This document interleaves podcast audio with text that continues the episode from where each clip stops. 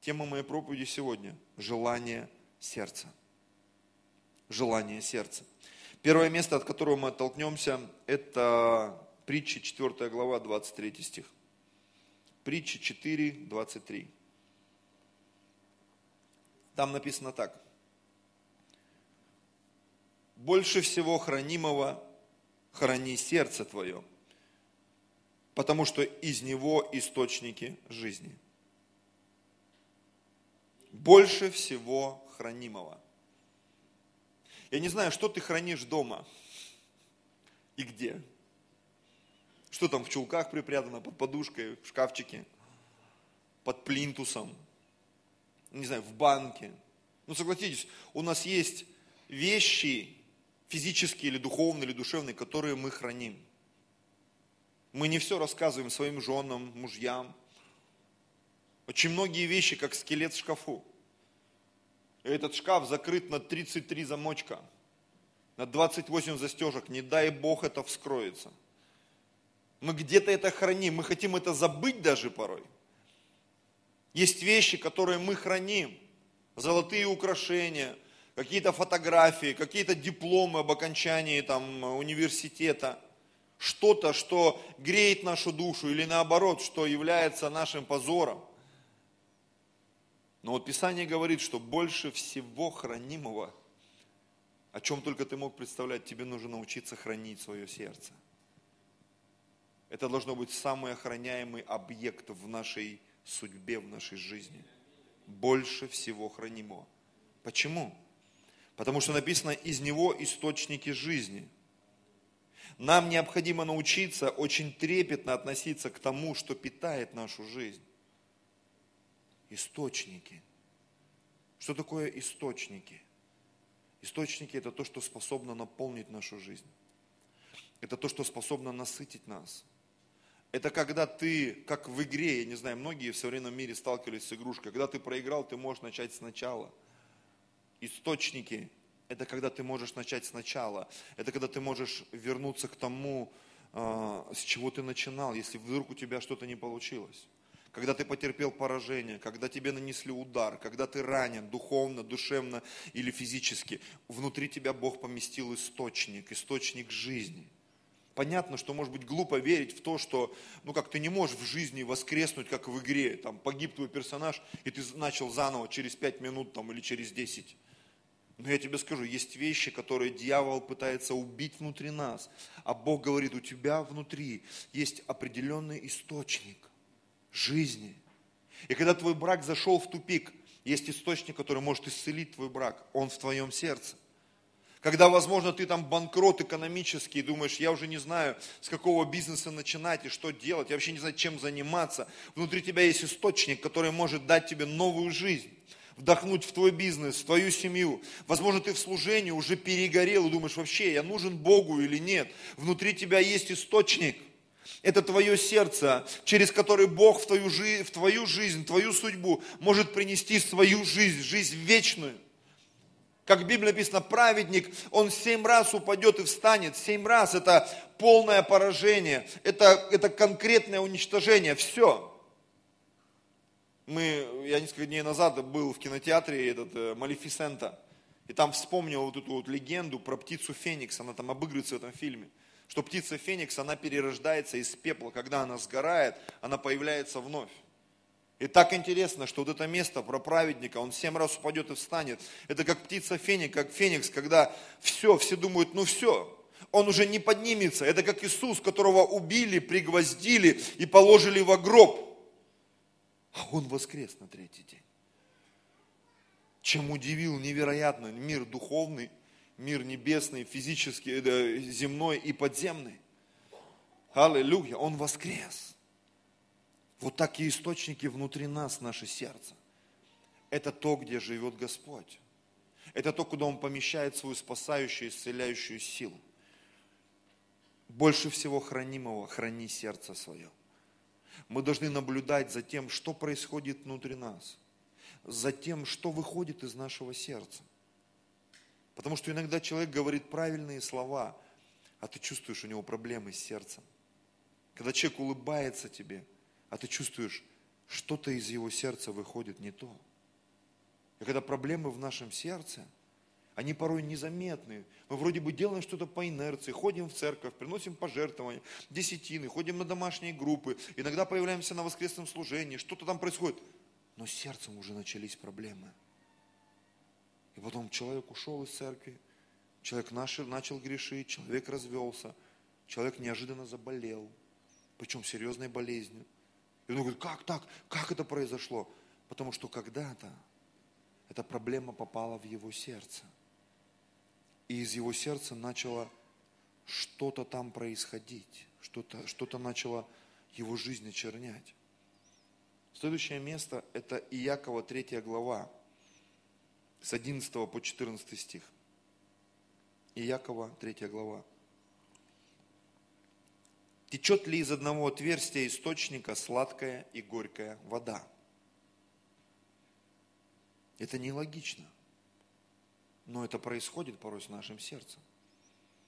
Не может, братья мои, смоковница приносить маслины или виноградная лоза смоку. То есть природа, она, для природы это противоестественно. Поэтому то состояние, в котором сегодня живет человек, даже находясь в церкви, это противоестественно. Когда мы, называя себя христианами, мы продолжаем грешить. Когда вроде бы ты наполняешь сердце чистотою, но из него что-то выходит. Когда из уст, которые должны благословлять Бога и людей, вдруг вылетает сквернословие, сплетни, горечь, разочарование. Это нонсенс, такого быть не должно. Это результат грехопадения. Не может, братья мои, смоковница приносить маслины или виноградная лоза смоковые. Также и один источник не может изливать соленую и сладкую воду. Мудр или разумен кто из вас, докажи это на самом деле добрым поведением и мудрой кротостью, что этот результат, он добивается определенным напряжением. Ты не станешь святым, просто сказав, Иисус, я люблю тебя – Бог юридически даст тебе спасение. И Он в твое сердце и зальет свою благодать и милость. Но вот все остальное, прибраться в своем сердце, очистить источники, навести ремонт в своем разуме, в своем духе, в своей жизни. Это все в наших руках. Вот почему и написано, со страхом и трепетом совершайте спасение свое. И вот смотрите, дочитаем. Мудр ли, разумен кто из вас, докажи это на самом деле добрым поведением, с мудрой кротостью. И вот дальше, 14 стих. Но если в вашем сердце, но если в вашем сердце вы имеете горькую зависть и сварливость, то не хвалитесь и не лгите на истину. Знаешь, иногда в сердце начинают происходить неуправляемые процессы. Грех стучится в твое сердце. Это началось еще давным-давно в Эдемском саду, когда Адам с Евой, они впустили в свое сердце грех. И когда у них родилось два сына, Каин и Авель, сегодня у многих ассоциация, что Каин это какой-то негодяй. Каин – Имя переводится буквально «человек от Господа». Когда он родился, он был прекрасен. И Ева посмотрела на своего первенца и сказала, это человек от Господа. Он прекрасный. Он был замечательный, как все мы, братья и сестры, когда рождаемся. Но перед каждым из нас рано или поздно появляется одна очень неприятная вещь, которая стучится в наше сердце. Когда эти ребята выросли, Каин и Авель, они начали служить Господу, каждый по-своему – Каин, написано, принес от плодов земли жертву Господу. Авель привел от первородных стада жертву Господу. Жертва Каина, она ведь тоже была очень хорошая жертва. Если вы почитаете внимательно Писание, это была хорошая жертва. Но интересно, что Бог на жертву Авеля презрел, а на жертву Каина не презрел. Почему? Потому что в сердце Каина он заметил определенные процессы. И написано, сердце Каина, э, Каин так опечалился, что поникло его лицо – внутри него, он сам еще не понимал, что внутри него происходит. А Бог позвал его, говорит, я хочу с тобой поговорить. И он сказал ему, если делаешь доброе, то не поднимаешь ли лица своего? А если нет, кто помнит слова Божьи? То у дверей сердца что? Грех лежит. Но ты господствуй над ним. Не впускай грех в свое сердце. Знаете почему? Потому что когда грех войдет в твое сердце, тогда все может закончиться даже тем, что ты поднимешь руку свою на брата своего, на сестру свою, на того, кто в церкви рядом с тобой. И написано, что после этого Каин позвал Авеля в поле, и там он его убил. Потому что внутри него появилось такое непреодолимое желание, непреодолимое желание, непреодолимое желание – горькая зависть, как это Бог презрел, сварливость. Мы видим это, когда Бог спросил у Каина, где твой брат? И он сказал, что я сторож. Это что? Это сварливость. Что я должен за ним следить? Что я должен в этой церкви что-то делать? Что я должен служить? Мне никто не послужил. А у меня все такое. Что это? Это больное сердце. Знаете, сегодня так много больных сердец в церкви. Так много больных сердец, когда мужья что-то там хотят от жен, жены что-то хотят от мужей, когда церковь что-то хочет от пастора, а пастор что-то хочет от церкви, когда вот эти взаимоотношения, они неисцеленные, и люди с этими жесткими сердцами, они ходят, там зависть, там сварливость, там горечь, там разочарование. Почему? Однажды грех пришел и постучался в сердце человека. И внутри него появились другие желания. Знаете, я много раз замечал, когда что-то было внутри меня по отношению к кому-то, даже к моей жене. И когда вдруг Бог приходил в мою жизнь, мои желания менялись мгновенно. Я смотрел сам на себя со стороны, думал, вообще, что со мной было? Почему я желал этого по отношению к своей жене, к людям, к братьям, к сестрам?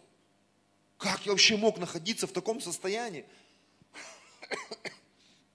Потому что внутри моего сердца были эти желания – когда туда пришли Божьи желания, мне хотелось идти и каяться.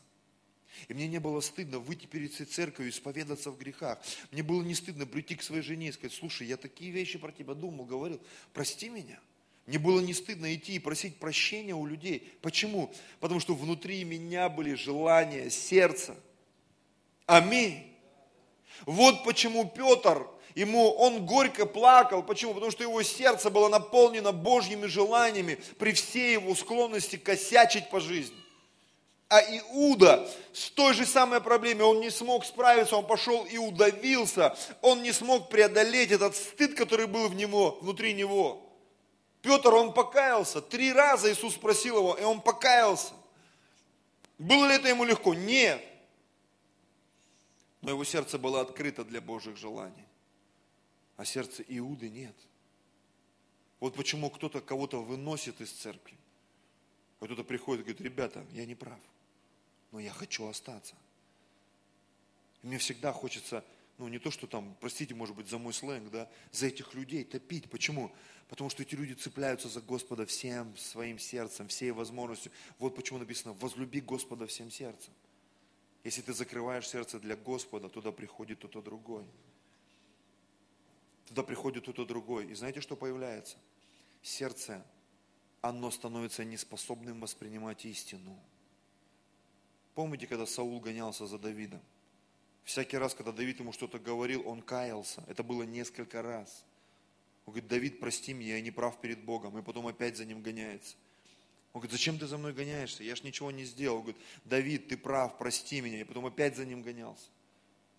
Потому что в его сердце постоянно происходили вот эти процессы. Как только туда попадала истина, его отпускала. Как только злой дух господствовал над ним, он начинал опять быть водимым бесами. Это то, что мы должны преодолеть в своей жизни. И Якова 4 глава, с 1 по 4 стих. Послание Иакова. Откуда у вас вражды и распри? Не отсюда ли от вожделений ваших, воюющих в членах ваших? Один из членов нашей жизни – это наше сердце, орган. не физический, но духовный, твоя составляющая, место, где обитает Бог, место, за которое сражается и Бог, и дьявол. Потому что это центр управления, не даже не мозг, но наше сердце, наше естество.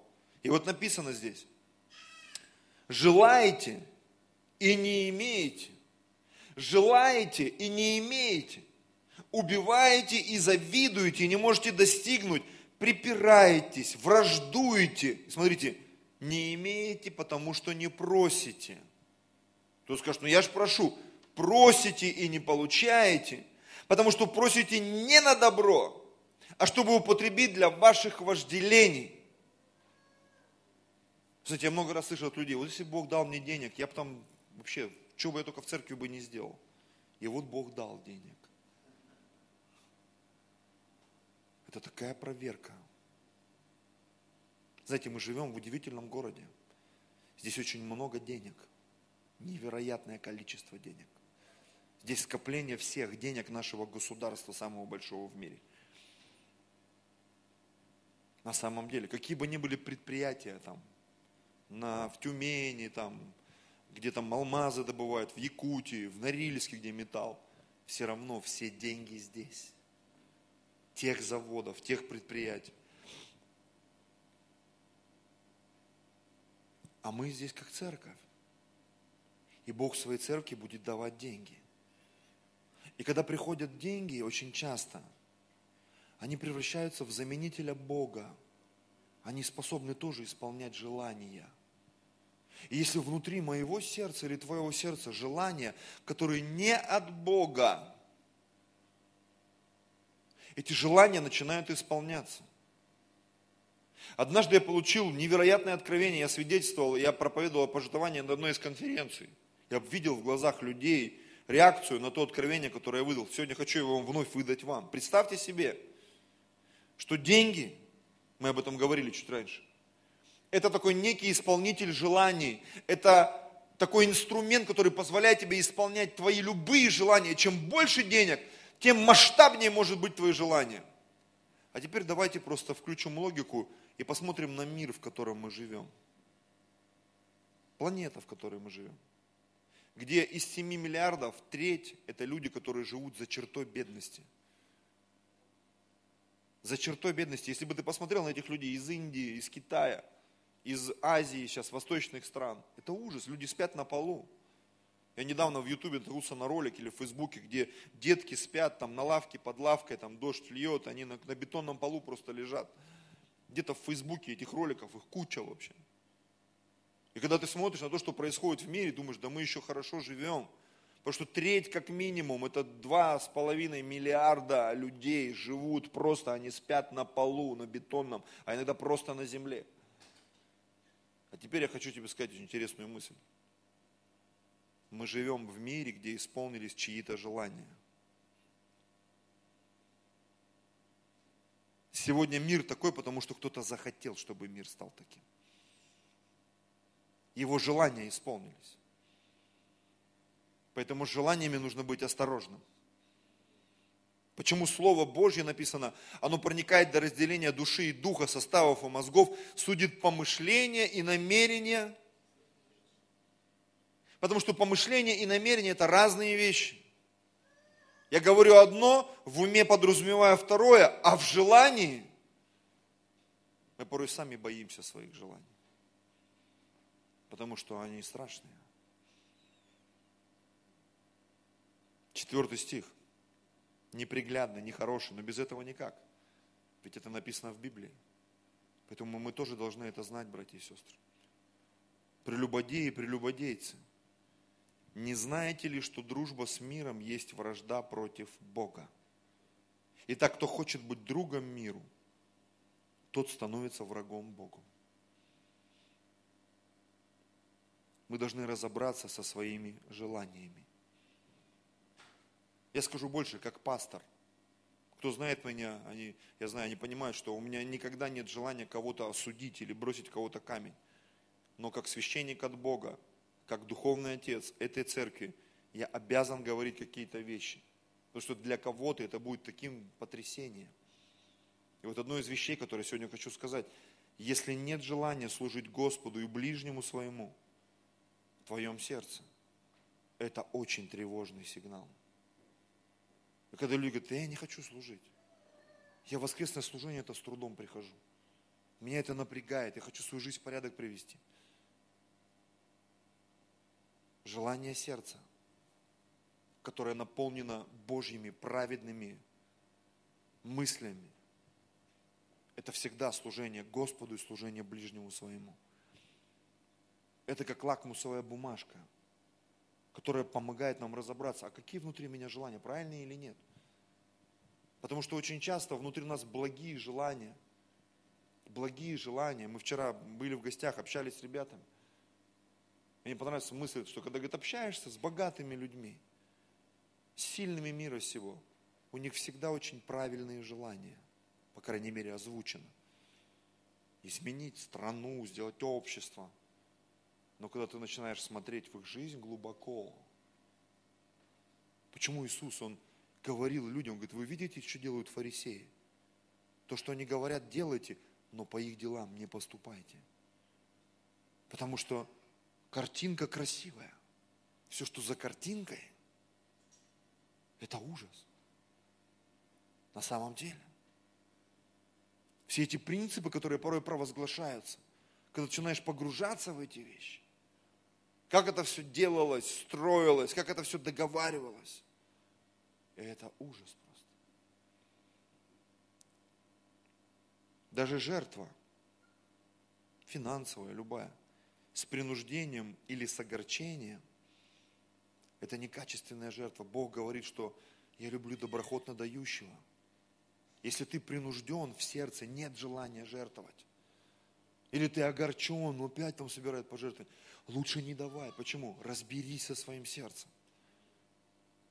Знаешь, в нашей церкви мы никогда не давали повода, что мы тут занимаемся каким-то доением людей или еще чем-то. Даже с супругой у нас были разговоры. И от команды я порой слышу, почему мы не проповедуем о пожитовании. Потому что внутри меня я очень часто слышу этот голос Божий, говорю, Господь, нужно ли это делать? И много раз слышу, Бог говорит, пока не нужно. Потому что это очень больной вопрос для многих людей. И когда человек приезжает с больным сердцем, в церкви вообще пожертвования нет, а ему все время слышится, что здесь проповедуют про деньги. Почему? Потому что где-то в сердце это сидит, оно тебя теребит. Нет никакого осуждения с кафедры, но он все время слышит какое-то осуждение. Нет никакого обличения в принципе, но он все время слышит обличение. Все время ищет какую-то черную кошку в черной комнате. Почему? В сердце, потому что это в сердце, в сердце. Знаешь, есть люди, которые в Боге видят невидимое. А есть люди, которые во грехе видят невидимое. Они видят невидимые вещи, которых нет в церкви. Их в принципе нет. Ни в пастыре, ни в Боге. Но человек это видит. У него картинка. Почему? Это в сердце. Это как Каин, который начал подозревать Авеля и не смог остановиться. Он его пока не прибил его. И Бог говорит, я тебе знамение дам. И тебя никто не сможет убить. Потому что это так разрывало его. И самое интересное, это имело такую прогрессию сильную, что его потомок там через 3-4 колена, Ламех, который был первым двоеженцем, ну, по крайней мере, по Писанию, и одну жену звали Ада у него, представляете? Ада и Цила. И он пришел, говорит, я там убил одного, в язву мне. И вообще я хочу вам сказать, женам он признался, что тот, кто бы убил Каина, тому бы все мира отомстилось, а кто меня убьет, тому отомстится там в 490 раз больше, чем Каину. Это ж что так в нем выросло, вот этот негатив, в его сердце, вот эта желчь, этот яд, что-то умножилось просто в какой-то геометрической прогрессии. Давайте теперь пойдем по нарастающей. Да? Мы поговорили о жесте, заглянули в унитаз, поняли, все плохо, мы все это смыли, как и полагается в Церкви Божьей. Аминь. Идем дальше. Филиппийцам 2 глава, 12-13 стих. 12-13 стих филиппийцам послания. Итак, возлюбленные мои, как вы всегда были послушны не только в присутствии моем, но гораздо более ныне, во время отсутствия моего, со страхом и трепетом совершайте спасение свое. Это процесс, в котором каждый из нас должен участвовать. Со страхом и трепетом, гораздо более ныне, во время отсутствия моего, со страхом и трепетом совершайте спасение свое. В чем заключается это спасение? В том, чтобы твой источник, он был чистым. Чтобы в твоем сердце была чистота, больше всего хранимого. Храни сердце свое. Почему? Из него источники жизни. Охраняй источники свои. Пусть в них не попадет ничто нечистое. Даже если у дверей грех лежит, выкинь его. Пусть это мусорный пакет, который стоит у дверей. Дойди до этого мусоропровода, выкинь его. Покайся очисти, потому что покаяние – это не всегда какое-то прилюдное признание грехов. Покаяние – это обращение от мертвых дел. Не всегда нужно выходить и все исповедовать. Ты можешь где-то просто Богу сказать, все, я меняю свои привычки, я меняю свою позицию, я меняю свое отношение. Я в каких-то вещах освящаюсь, я об этом проповедовал, ухожу. В каких-то вещах я посвящаюсь. Я храню свое сердце. Со страхом и трепетом совершайте спасение свое. 13 стих. Потому что Бог производит вас и хотение, и действие по своему благоволению. Хотение и действие приходят от Господа. Имеется в виду праведные хотения и действия. Но для этого необходимо наполняться Его природой и Его атмосферой. Я раньше так это воспринимал. Ну, Богу надо, значит, Он мне даст это желание.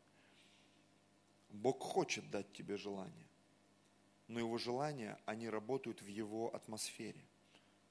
Я когда приводил этот пример, когда вот эти телефоны, они появились в нашей стране с одной кнопкой. Многих они приводили в тупик. И меня в том числе. Зачем? Потому что они были изобретены в Соединенных Штатах. А там еще в 50-е годы прошлого столетия было уже там, по-моему, 30 или 50 каналов, а у нас был один канал. Или вообще были телевизоры, я не помню. Когда люди приезжали там с Америки в Европу или куда-нибудь там, это у вас что, один канал? И там интернет появился, а в России не было его. И поэтому без интернета вот это вот изобретение человечества, оно было бесполезным. Очень многие вещи, которые написаны в Священном Писании, без Духа Святого, они бесполезны, братья и сестры. Буква убивает, а Дух животворит. Я читал свидетельства раввинов, как они спасались. 13 книга, там 13 раввинов, как они приняли Христа.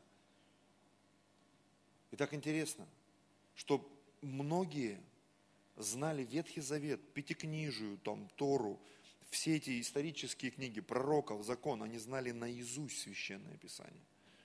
Наизусть. Но Священное Писание, выученное наизусть, но не оживленное Духом Божьим, оно просто приносит знание в твою жизнь и порой даже надмение. Знание надмевает, но любовь назидает. Аллилуйя. Буква убивает, дух животворит. Поэтому сердце – это такой очень правильный инструмент, который запускает механизм жизни внутри нас. Источники. Что из твоего сердца? Почему Иисус, когда пришел на эту землю, Он говорит, не что входит в человека, оскверняет его, а что выходит.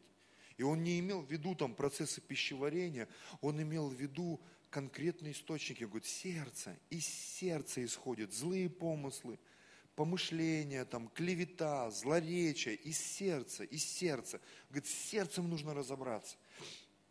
С сердцем. Если с сердцем разберешься, все остальное уже будет легко. С сердцем нужно разобраться. Следующее.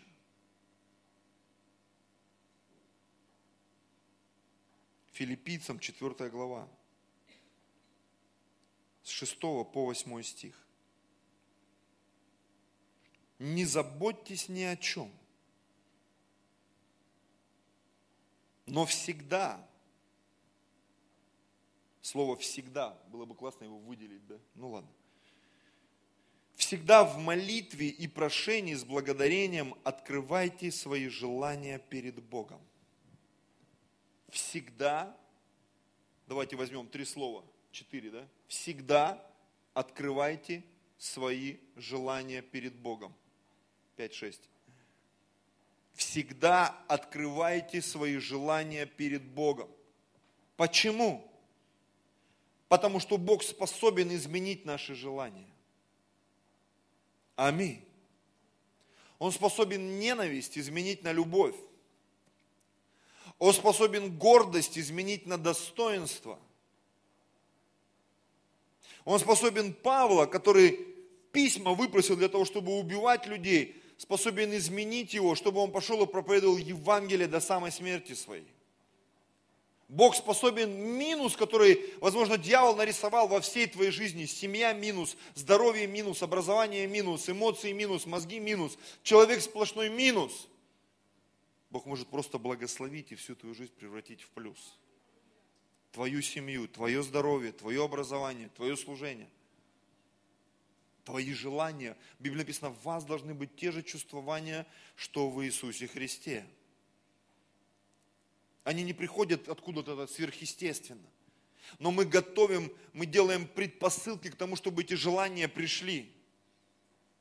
И порой мы делаем против каких-то своих желаний. Когда не хочется идти на служение, ты приходишь, Бог начинает тебе проговаривать. Когда не хочется молиться, ты начинаешь молиться, Бог начинает что-то делать. Когда не хочется читать Слово. Я вот вчера прочитал Псалтырь за раз. Первый раз в моей жизни. Сегодня с утра я прочитал книгу притч. Ну, кто помнит, да, что я в этом квесте-то нахожусь. Не для пафоса, а потому что внутри меня было огромное желание. Я верю, что это от Бога.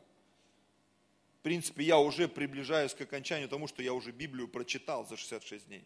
Но я иду дальше, я хочу еще раз Новый Завет прочитать. За 99 дней я прочитаю 99 книг.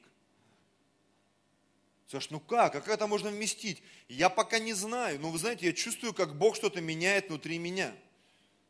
Реально меняет. Я еще сам не понял, но я чувствую, что-то меняется внутри меня. Открывайте свои желания перед Богом. А что произойдет? Седьмой стих. Мир Божий, который превыше всякого ума, Смотрите, что он сделает. Он не на ум повлияет.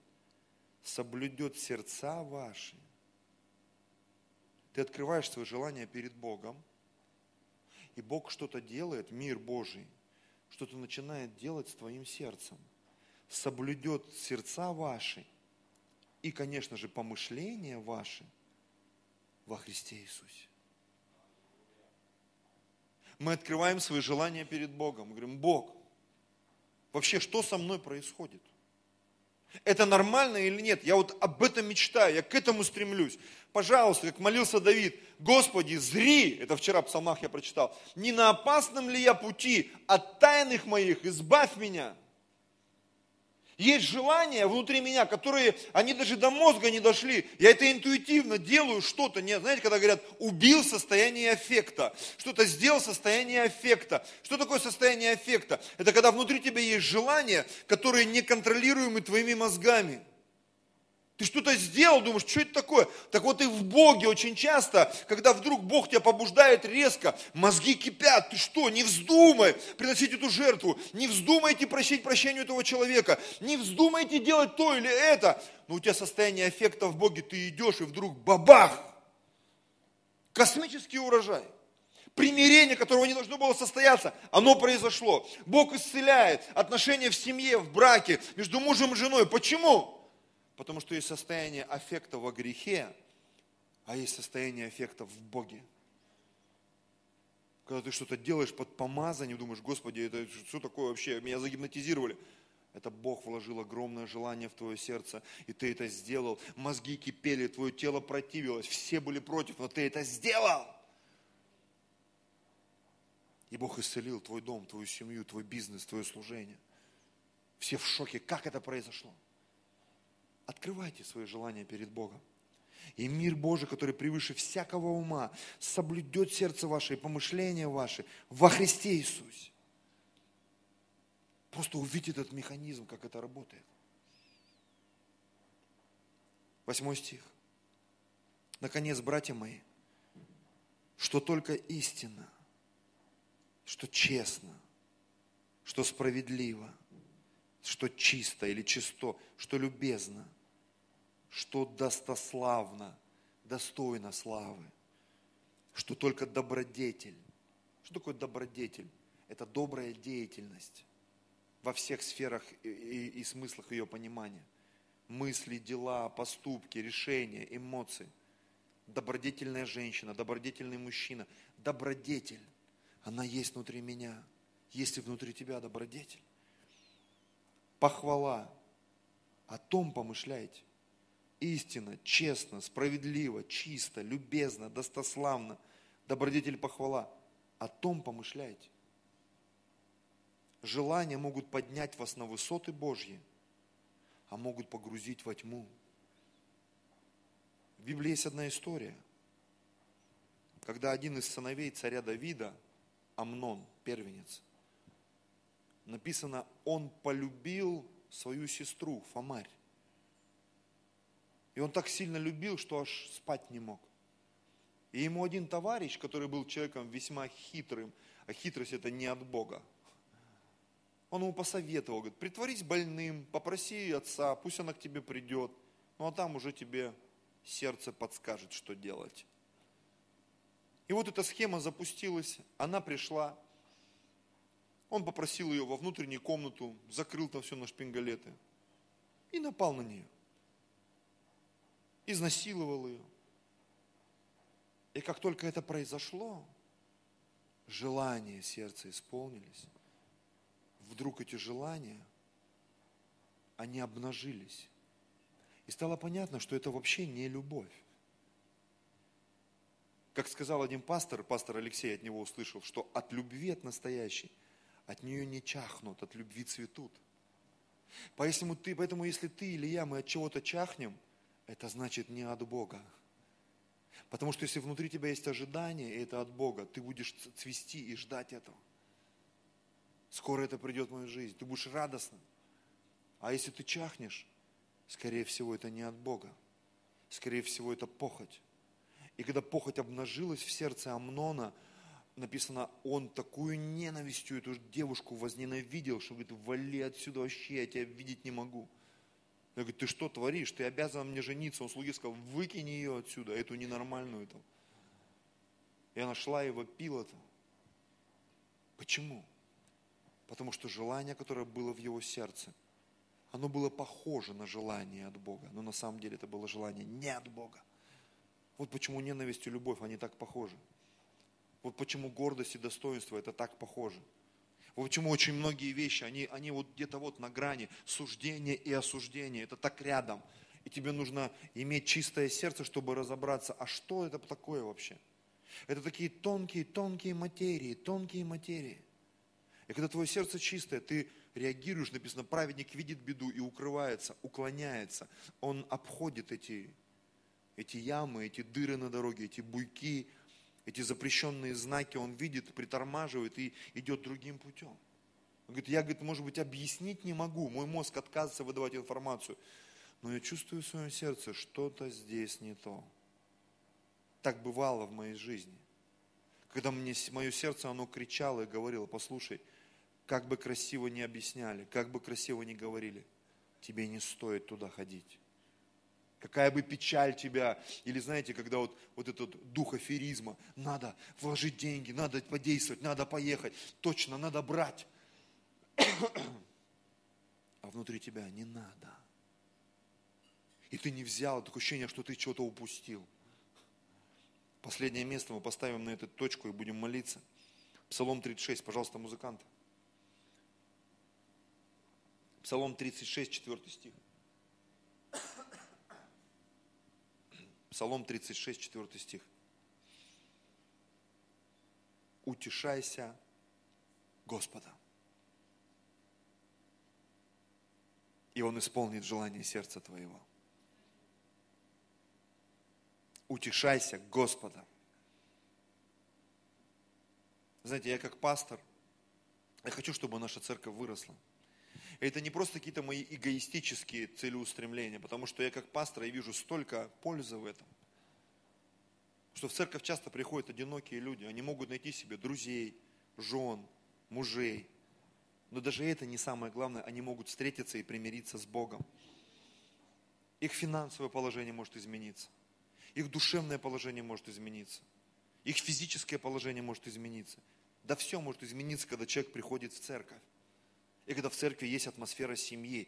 И я буду верить и молиться, что даже с ростом нашей церкви мы сохраним атмосферу семьи. Может быть, не вокруг пастора, но вокруг других людей, которые будут мне подражать, стараться, хранить свое сердце, быть любящими, лидерами, пасторами. Будут собираться люди вокруг служений, домашних групп, потому что я верю, что мы распространимся. Хотя бы как домашние группы в районе каждой станции метро. Я верю, что настанет тот день, когда в районе каждой станции метро мы будем стремиться к этому.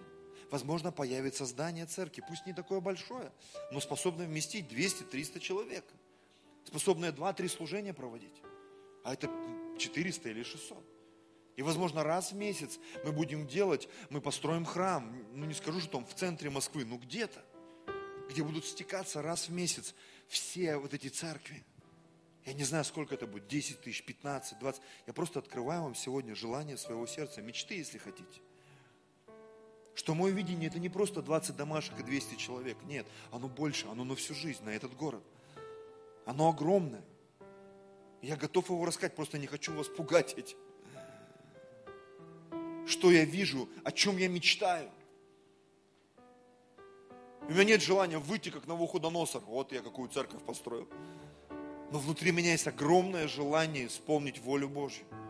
Видеть счастливыми людей, мужей, жен, отцов, матерей. Людей, чьи жизни состоялись, которые чего-то достигли, которые богаты на всякое доброе дело, экономически, духовно, интеллектуально. Чьи желания сердца, они синхронизированы с желанием сердца Бога в унисон бьются, когда бездна бездну призывает голосом водопадов своих, как написано в Священном Писании. И эти желания исполняются, и мир преобразуется, город преобразуется.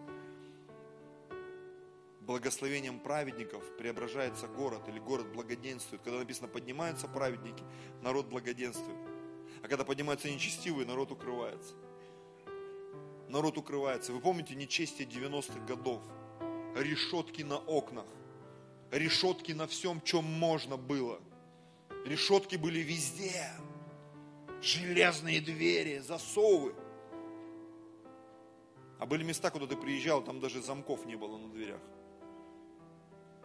Когда соседи, мне супруга рассказывала, они могли вынести стол возле подъезда, поставить, и весь подъезд спускался, люди общались, двери не закрывались, люди доверяли друг другу.